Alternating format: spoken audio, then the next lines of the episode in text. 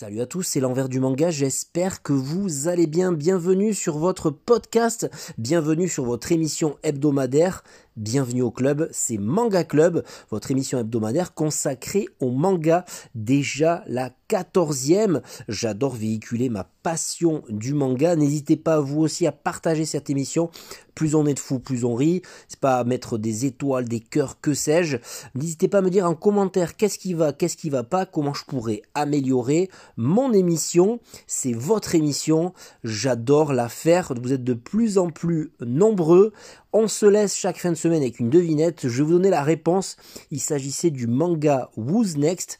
On en parle en fin d'émission. J'ai adoré euh, ce manga.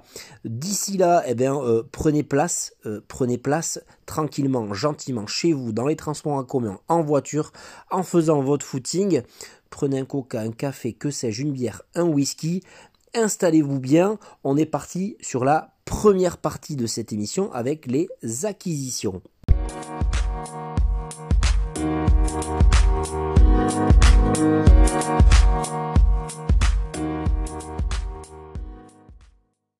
Les acquisitions tout d'abord avec les achats. Deux achats manga cette semaine. Je poursuis l'aventure avec Under Ninja tome 2, ce manga complètement what the fuck, de l'auteur de I Am a Hero. J'avais aimé le tome 1 sans plus, voilà, j'avais bien apprécié. J'ai vraiment envie de savoir ce qui se passe par la suite, donc je me suis procuré le tome 2.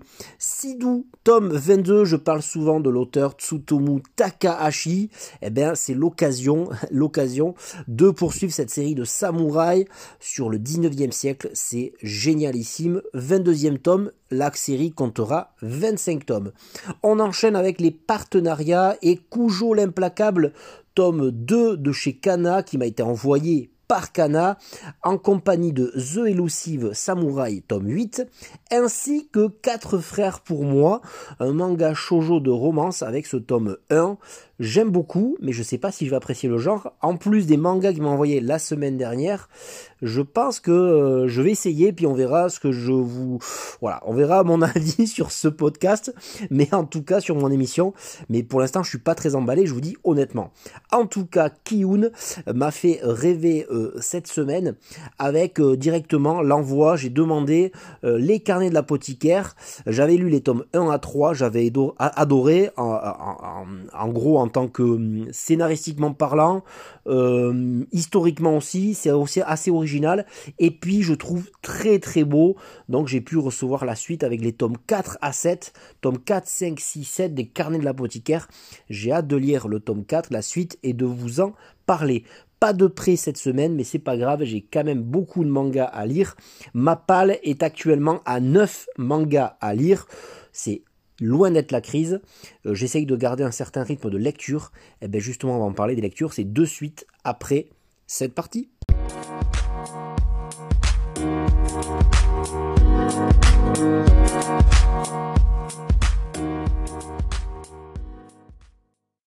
C'est parti pour la partie lecture et review manga. Ce sont les mangas que j'ai lus, il y en a eu 5, plus 2 qui font partie des tops et des flops. On en parle dans la troisième partie. Tout d'abord, c'est la deuxième partie, lecture review, 5 mangas.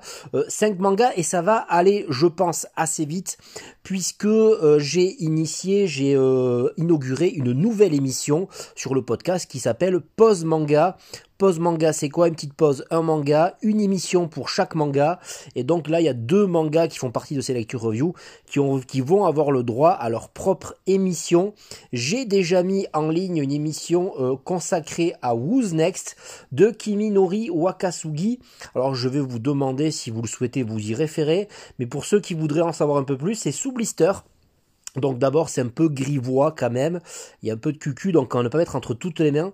C'est 10 tomes sortis au Japon, le premier tome est sorti en début de mois, c'est chez Delcourt Tonkam et c'est post-apocalyptique, c'est-à-dire que eh ben, c'est un monde apocalyptique, un monde où il y a une catastrophe. Là ce sont des kaijus euh, qui ont euh, mis euh, le pied sur le sol japonais et notamment dans l'enceinte d'un lycée. Alors le kaiju a une espèce de queue un peu phallique, une tête remplie de sabres, des yeux partout, il est assez dégueulasse.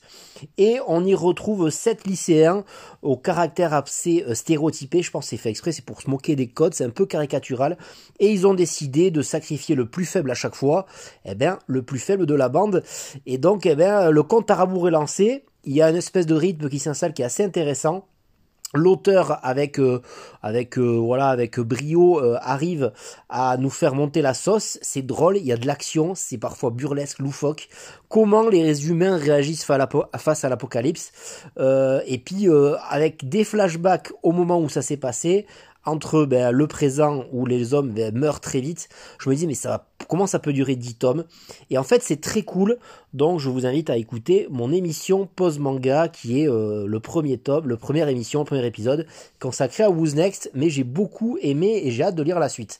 Deuxième émission qui paraîtra à peu près le jour de la sortie, et mais je vous en parle quand même dans quelques minutes parce que j'ai aimé, parce que je sais que vous allez euh, vouloir avoir un avis. Il s'agit de Crazy Food Truck de Rokuru Ogaki, c'est édité par Kiyun. Kiyun qui euh, fait qui flirte en ce moment avec le comics, la BD, j'ai l'impression au niveau de l'esthétisme, au niveau du packaging. Alors ça peut être comme du Badux, du Lost Lad London. J'étais un peu inquiet, je me dis encore un peu un truc comme Badux que j'avais pas du tout accroché. C'est écrit dans la synopsis entre Top Chef et Mad Max. Bon, euh, c'est un peu une phrase accrocheuse, un peu voilà, un peu commerciale. Alors, c'est évidemment un cuisinier euh, dans un food truck, dans un monde post-apocalyptique, imaginaire, fantastique, un monde un peu bizarre où il y a eu une guerre, je pense, et les gens se sont, euh, il y a eu une apocalypse aussi, et donc Gordon, notre vieux chef, ne trouve pas de clients. Il arpente le, le monde sans trouver de clients. Il est un jour euh, comment dire, il, trouve sur la route sa première cliente en la, personne d'une jeune fille très sexy qui est complètement nue. Et donc, euh, eh ben, cette fille, au premier, euh, premier poste aux frontières qui va se présenter, l'armée va se présenter, et on se rend compte que cette fille est poursuivie par l'armée. Je vous en dis pas plus, on sait pas pourquoi elle est, poursuivie, mais en tout cas, Gordon va la prendre sous son aile. Le duo fonctionne bien, ça me fait penser un peu à, à Léon ou au Candy and Cigarettes, ce manga d'un vieux briscard avec une jeune fille euh, badass. Et donc, le duo fonctionne bien, de ville en ville, ils vont être pourchassés. Gordon finalement, euh, son food truck est équipé, c'est pas n'importe qui. Je vais pas vous en dire plus, c'est fini en trois tomes. Alors effectivement, il y a quelques scènes culinaires, quelques moments de cuisine, elle ressemble un petit peu à un Saiyan, elle mange tout le temps, elle a besoin de, elle est hyper badass. La fille, ça me fait penser à Sangoku qui est, elle est un peu niaise, elle est un peu, euh, voilà, un peu comme ça, un peu comme Sangoku euh, au début, mais même après. Et Gordon, badass. Donc je vous en dis pas plus, mais en tout cas le, duo fonctionne bien. C'est assez bien rythmé, c'est assez bien foutu. Esthétiquement, c'est, ça casse pas trop à un canard. J'adore cette expression, mais euh, voilà, ça reste du très cool. On sait où on va en trois tomes. Voilà, c'est chez Kiyun. Je vous invite à vous référer là aussi à mon épisode. Alors, on va présenter maintenant, je vais vous présenter d'autres mangas qui n'ont pas eu droit d'épisode, donc je vais vous en parler un peu plus, ou pas, je sais pas, selon mon, selon mon humeur. Je parle maintenant de The Elusive Samurai, tome 8. Alors, un bon tome 8, j'ai bien aimé. Alors, j'adore la série, voilà. La série est excellente. C'est euh, sur le Japon du Moyen Âge, c'est-à-dire on est dans le XIIIe siècle. Un gamin euh, du clan Ojo, qui s'appelle Ojo, a perdu son trône et ça va être euh, la reconquête d'un trône qu'il a perdu. Et puis au fil des tomes, il va se faire des alliés, il va se faire des ennemis aussi, mais surtout des alliés. Et sa capacité spéciale, c'est-à-dire de fuir, sachant qu'il fuit très rapidement et habilement, il va s'en servir comme une capacité spéciale, comme un attribut pour battre ses ennemis. Donc autour de lui, ben, les gens vont le protéger, il va se faire des alliés. Il y a des fiches techniques un peu comme dans les jeux vidéo ou dans les jeux de rôle. C'est très très bien et c'est caricatural, c'est parodique sur un univers euh, assez euh, méconnu, on connaît plutôt le 17e, 18e, 19e siècle japonais dans les mangas, le 13e siècle avec ses clans, ses batailles, ses bagarres, ses us et coutumes, c'est très très bien foutu. Esthétiquement, c'est par l'auteur, donc si vous connaissez pas de Assassination Classroom, et puis c'est toujours des gueules gigantesques, des euh, onomatopées, des les mecs surjouent carrément, c'est fait exprès. Il y a un peu du chronique parce que évidemment les Les personnages font n'importe quoi parfois, il y a des machines et tout. C'est très drôle, c'est très prenant. Moi j'aime bien cette série, je la suis particulièrement et c'est très cool. C'est bien gratté aussi, c'est bien édité, c'est par Cana. Alors je ne sais pas combien il y a de tomes en ce moment, mais moi j'aime bien, ça me fait beaucoup plaisir. Alors on parlait du Chrony et ça me permet de faire une transition avec Under Ninja de Kengo Anazawa. C'est l'auteur de I Am a Hero que je n'ai pas lu, que j'ai toujours eu envie de lire, mais c'était en rupture de stock partout. Mais il sera moyen un jour de le lire, j'espère. Under Ninja avait commencé euh, tranquillement avec un tome 1 qui nous mettait en place euh, ben, le fait que les ninjas euh, en fait existent dans, le monde du manga.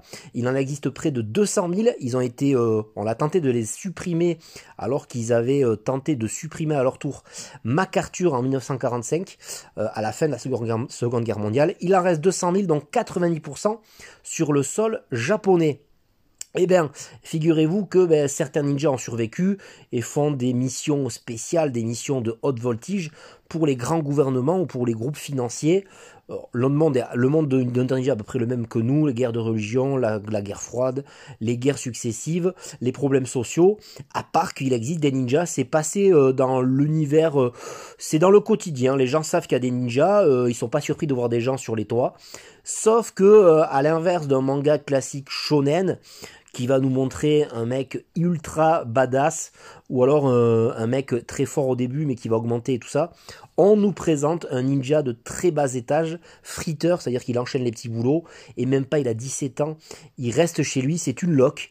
Et donc très vite on va avoir une mission qui va lui être euh, conféré, il s'appelle Kuro Komogakure, euh, conféré euh, par un, étrange ninja qui amène des colis, en fait il amène une mission, alors il amène quelques équipements, et il dit qu'il faut infiltrer un certain lycée. Très vite, on va découvrir une autre histoire dans le tome 1, un russe dont on a ben, pratiquement obligé à faire cette mission, à intégrer le monde ninja, et il va se rendre compte que eh ben, pour intégrer le cran ninja, selon lui, et ça c'est là où ça devient notamment loufoque, eh ben, il devrait couper euh, plusieurs sexes masculins. Donc notre ninja va être chargé avec certains membres de la hiérarchie de poursuivre ce mafieux russe qui veut intégrer le monde des ninjas. Alors c'est complètement loufoque. Alors je vous parlais de shonen, on n'est pas du tout dans le shonen. On est en version euh, seinen ultra hardcore, ultra chelou. Ça parle de cul, ça parle d'alcool, c'est violent, ça se bastonne. Et puis ce tome 2 est vraiment une vraie pépite. J'ai adoré. Voilà, j'ai vraiment beaucoup ri devant les tribulations de ce personnage qui tente de faire sa mission malgré lui, bon gré malgré, et qui va entraîner euh, dans sa dans sa mission, dans ses tribulations, eh ben, sa voisine prostituée, son collègue, euh, son voisin euh, salariman complètement alcoolo, beaucoup d'alcool dans ce manga. Eh ben, c'est supérieur, il y a des anciens ninjas qui vont se battre. C'est assez violent, c'est assez euh, hardcore. C'est assez perché, ça me fait penser un peu à The Fable, et surtout le personnage du droneur, voilà, le droneur, le mec qui est le petit gamin de, 15-16 ans, avec son drone qui essaye de piquer les sous-vêtements euh, de son voisinage, ou alors là l'intégration d'un personnage romancier, alors j'aime bien quand ça parle de manga dans les mangas, mais là c'est carrément un romancier qui intègre le casting d'Under Ninja euh, à moitié rasé, mais j'ai adoré ce personnage, et ça me donne envie vraiment de lire la suite. J'enchaîne avec ma cinquième lecture de cette lecture review avec Bakuon Reto, tome 13. J'arrive bientôt à la fin, c'est un tome par semaine. C'est de Tsutomu Takahashi. Bakuon Reto, c'est quoi? C'est un monde de furio. Et ce tome 13 représente à lui seul tout ce qui s'est, tout ce qui s'est passé dans ce, euh, c'est un espèce de best-of de tout ce qui s'est passé depuis les 12 premiers tomes. Question famille, question euh, clan, question balanamoto, question euh, fille, question relation amicale avec les potes. Tout ça est, auréolé d'un personnage le Takashi, le Kaze Takashi, euh, qui est désabusé en mal de, mal-être d'une société japonaise notre chef, notre dirigeant, un des dirigeants du clan zéro, n'arrive pas à trouver sa voie, se dit qu'est-ce qu'il va faire, quelle trace il va laisser, quelle empreinte il va laisser dans le monde des Bozozoku? Eh bien, enfin, il prend la décision, après plusieurs morts, voilà, là, je sais pas un spoil, mais le monde, le monde de, Bozozoku, le monde de Bakuon Reto fait par Takashi, est évidemment jalonné de tristesse, de mort, c'est mélancolique, c'est sombre et euh, très bien gratté, c'est génial. Et puis là, le monsieur Kazé va essayer de passer à l'état supérieur et de laisser une trace dans le monde des Bozozoku. Il me tarde vraiment de lire la suite. Le Bakon Reto tome 13, c'est excellent. Vivement le tome 14. Allez, on est parti pour la troisième partie avec le top et le flop.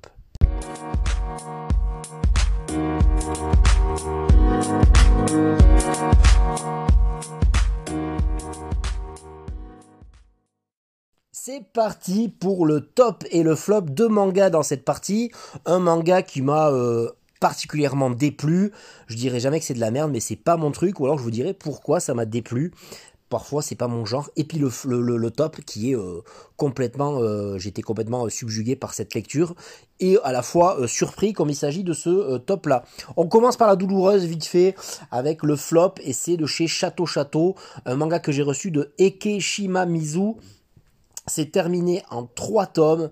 Euh, c'est s'appelle Polaris Will Never Be Gone. Esthétiquement, je suis pas fan et c'est l'histoire d'une gamine très chelou. C'est il y a une espèce de mal-être j'ai cette euh, petite collégienne ou lycéenne, j'ai pas trop compris, euh, qui va voir son idole disparaître et ben, va prendre sa place en fait sur les réseaux sociaux. en même temps, il y aura la rencontre d'un jeune homme un peu bizarre lui aussi, qui est très très méchant envers euh, ses collègues. Il écrit ça sur un bout de papier, sur une espèce de carnet intime. Et donc, euh, eh bien, notre personnage euh, fait masculin va, ben, va avoir un sourire de façade, et les deux vont se rencontrer, va lui faire du chantage. Et j'ai non, j'ai pas apprécié du tout. L'idée de prendre la place d'une idole morte, c'est hyper chelou. ça m'a un peu mis un peu mal. et puis tous les personnages sont pas très, euh, pas très aimable. Donc il y a rien qui ressort de ce manga qui me donne envie de lire la suite. Pour certains, ça pourrait plaire à certains, mais non, moi ça m'a pas euh, plu du tout. On continue avec le top de la semaine. Le top de la semaine, il s'agit de la belle surprise de Cujo l'implacable. J'avais moyennement apprécié le tome 1 et pourquoi il est le top? Parce que c'est la surprise de la semaine. Cujo l'implacable, c'est de Shohei Madabe. Euh, 7 tomes actuellement au Japon. C'est chez Kana en Big Kana et j'ai adoré ce tome 2. Alors j'en discutais avec mon cousin, on l'a lu à peu près au même moment. Euh, je trouve que c'est carrément presque un autre manga. Alors ça commence avec Kujo l'implacable, notre Kujo, notre avocat, euh, où on le présente dans un tome 1 euh, flirtant avec l'illégalité, une morale voilà qui est la sienne, qui prétend que même les voyous, même les yakuza, même les gens les plus horribles ont le droit à une bonne défense face à la loi, d'être défendu face à la loi. Donc un premier tome qui voit les tribunaux d'un personnage dans un monde dégueulasse, euh, les, sous, le, le, monde sous, souterrain euh, du Japon qu'on connaît pas trop. Et donc dans ce tome 2, ça commence par ben tout simplement la vie de, ce, de, de, de, ce, de, cet homme, qui n'est pas si dégueulasse que ça, qui n'est pas si, euh, qui est plus juste et droit qu'on le, qu'on le promet dans le tome 1, mais c'est, bien raconté. Et ce tome 2 nous montre d'abord eh son rapport avec ses anciens maîtres, euh, qu'il a eu euh, en tant que des anciens maîtres, qui ont choisi une voie différente et surtout son, son cercle familial qui est assez aisé, surtout un frère qui est procureur et qui lui en met plein la face parce que c'est l'anniversaire de la mort de leur père et donc on voit Cujo qui va défendre l'indéfendable, enfin qui va défendre euh, une cause juste euh, qui rappelle euh, un des mots, de notre société, c'est-à-dire le monde médical, qui me fait penser au monde médical français. Là, on va parler de, gros problèmes de société japonaise. Ça m'a fait penser un peu en surface à Gave Margar to Blackjack, où, et là on est vraiment dans le crado, où des gens utilisent l'argent euh, que l'on verse, euh, que les, les, les, les actifs euh, versent à leurs parents, à leurs retraités, qui s'en débarrassent dans des maisons de retraite pour en faire carrément une usine, une usine dégueulasse où les soins sont, c'est presque de la torture, enfin c'est de la torture. Donc un Cujo l'implacable, là on est vraiment dans le CNN pur et dur, même plus, à mettre, à ne pas surtout mettre dans les mains d'un enfant, c'est dégueulasse. Voilà, dégueulasse. Et notre Cujo en tant que presque là, plus en tant que justicier, va aider euh, une femme à qui on a spolié, à qui on a volé l'héritage de son père dans cet institut de dingue. Mais il y a plusieurs faces. Pourquoi elle a mis là-dedans pour gagner des sous, pour pas payer trop cher? Elle s'en est débarrassée, mais en même temps, euh, les yakuza, les voyous qui s'occupent de ce secteur-là eh ben, se disent eh ben, profitons euh, du système. Ce sont les actifs qui payent le plus de toute façon. Euh, le modèle social et économique japonais ressemble un peu au nôtre. C'est hyper bien pointu, c'est hyper bien foutu. Le dessin au départ n'est pas le plus meilleur dessin du, siècle, mais euh, le propos ben, va plus loin et j'ai adoré. Je sens que ça va partir en cacahuète dans les prochains tomes. Et cette lecture m'a donné envie, vraiment envie, de poursuivre Ushijima. Ushijima, j'avais déjà lu les trois premiers tomes et je me pense que je m'étais auto-persuadé que c'était pas bien parce que les 46 tomes me faisaient un peu peur. Voilà. 46 tomes en papier, voilà, à acheter ou alors à peut-être à recevoir de la part de Kana, je vous dis tout, parce que Kujo l'implacable fait partie des mangas que j'ai reçus cette semaine, euh, la semaine dernière, dans un service presse de chez Kana mais au, même titre que Elusive Samurai et euh, Crazy Food Truck. Mais je, mais je digresse. Euh, voilà, Ushijima, j'ai m'étais arrêté au tome 3 et j'ai recommencé à la lecture avec le tome 4 et c'est tout simplement exceptionnel. Je vais continuer évidemment par des moyens détournés. Je sais que c'est pas bien, mais c'est pas grave. On en parlera, j'en parlerai un petit peu à chaque, à chaque émission pour faire part de ma lecture un peu commune. Voilà, entre Kujo l'implacable Là, on est vraiment dans le monde du droit, de la morale et de l'avocat et de la justice. Euh, ça frise entre le bien et le mal. Et plutôt Ushijima, c'est vraiment le mal absolu. Je trouve qu'il n'y a pas de il y a une contrebalance avec un flic, euh, quelques forces de l'autre, mais vraiment c'est le monde pourri, pourri, pourri. Donc voilà, Cujo l'implacable, ce sera c'est mon top de la semaine. Dites-moi vous ce que vous avez lu, soit en lecture normale, soit des mangas qui vous ont vraiment, euh, vous avez vraiment trouvé nul, ou des mangas qui vous ont mais complètement euh, enjaillé, comme disent les jeunes. Allez, on passe à la quatrième partie, c'est la partie sortie manga.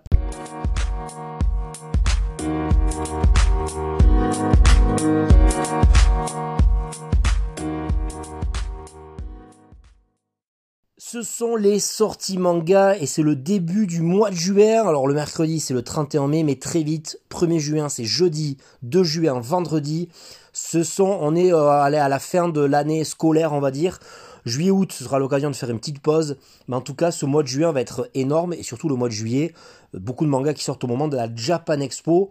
Les sorties manga, la partie c'est les, ben, sorties manga, les mangas qui sortent et qui euh, me... Euh, donc je trouve un petit peu un intérêt. Soit c'est des mangas que j'ai envie d'acheter, des, des, nouveautés qui me donnent envie de vous en parler, soit c'est des mangas que je suis, et donc n'hésitez pas à vous à me dire en commentaire si j'en ai loupé, et à me dire en commentaire qu'est-ce que vous allez acheter.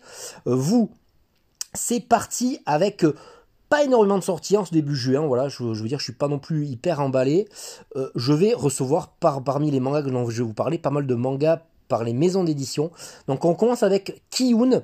Kiyun qui va sortir, euh, il va dégainer du très lourd avec Freeren tome 8, Ranking of King tome 8, et puis Lost Lad London, troisième tome, troisième et dernier tome pour cette série. Et puis on a chez Manabook, qui est l'éditeur connecté qui appartient à Kiyun, un manga qui me donne envie parce que Manabook euh, m'envoie des mangas via Kiyun, mais sans me demander euh, mon avis, est-ce que je vais euh, aimer ou pas. Souvent, la plupart du temps, je demande des mangas, on m'envoie, presque jamais de mangas sans avoir mon aval. Et là, j'aimerais bien recevoir, je vais pas le demander forcément, mais parce que des fois, j'ose pas. Il s'appelle Villageois, level 999. Il y a deux tomes qui sortent d'un coup, c'est dans un monde de fantasy, un peu RPG, jeu vidéo, où la classe des villageois, la classe la plus pourrie, avec quelqu'un arrivé à la, au niveau 999. Je sais pas, j'ai envie de lire ce manga, ça, je trouve ça a l'air débile. Et puis chez Vega, c'est l'occasion d'avoir les suites de l'excellent euh, Genesis tome 8 de Kojimuri. En parlant de Kojimuri, il hâte d'avoir le début juillet et d'avoir Holy Land qui sortira. Euh, Kojimori pour retrouver dans le dernier Atom Magazine un excellent interview. Et puis Boko Stratège, le tome 2, euh, l'excellente suite de ce manga euh, historique de siège de stratège avec une espèce de caste qui s'occupe de la défense de, de, de Citadel. C'était assez violent, un super CNN. J'ai hâte de lire la suite de ce manga qui a été réédité tout récemment par Vega Dupuis. Voilà, c'est terminé pour cet épisode. On se retrouve avec eh bien, la petite conclusion.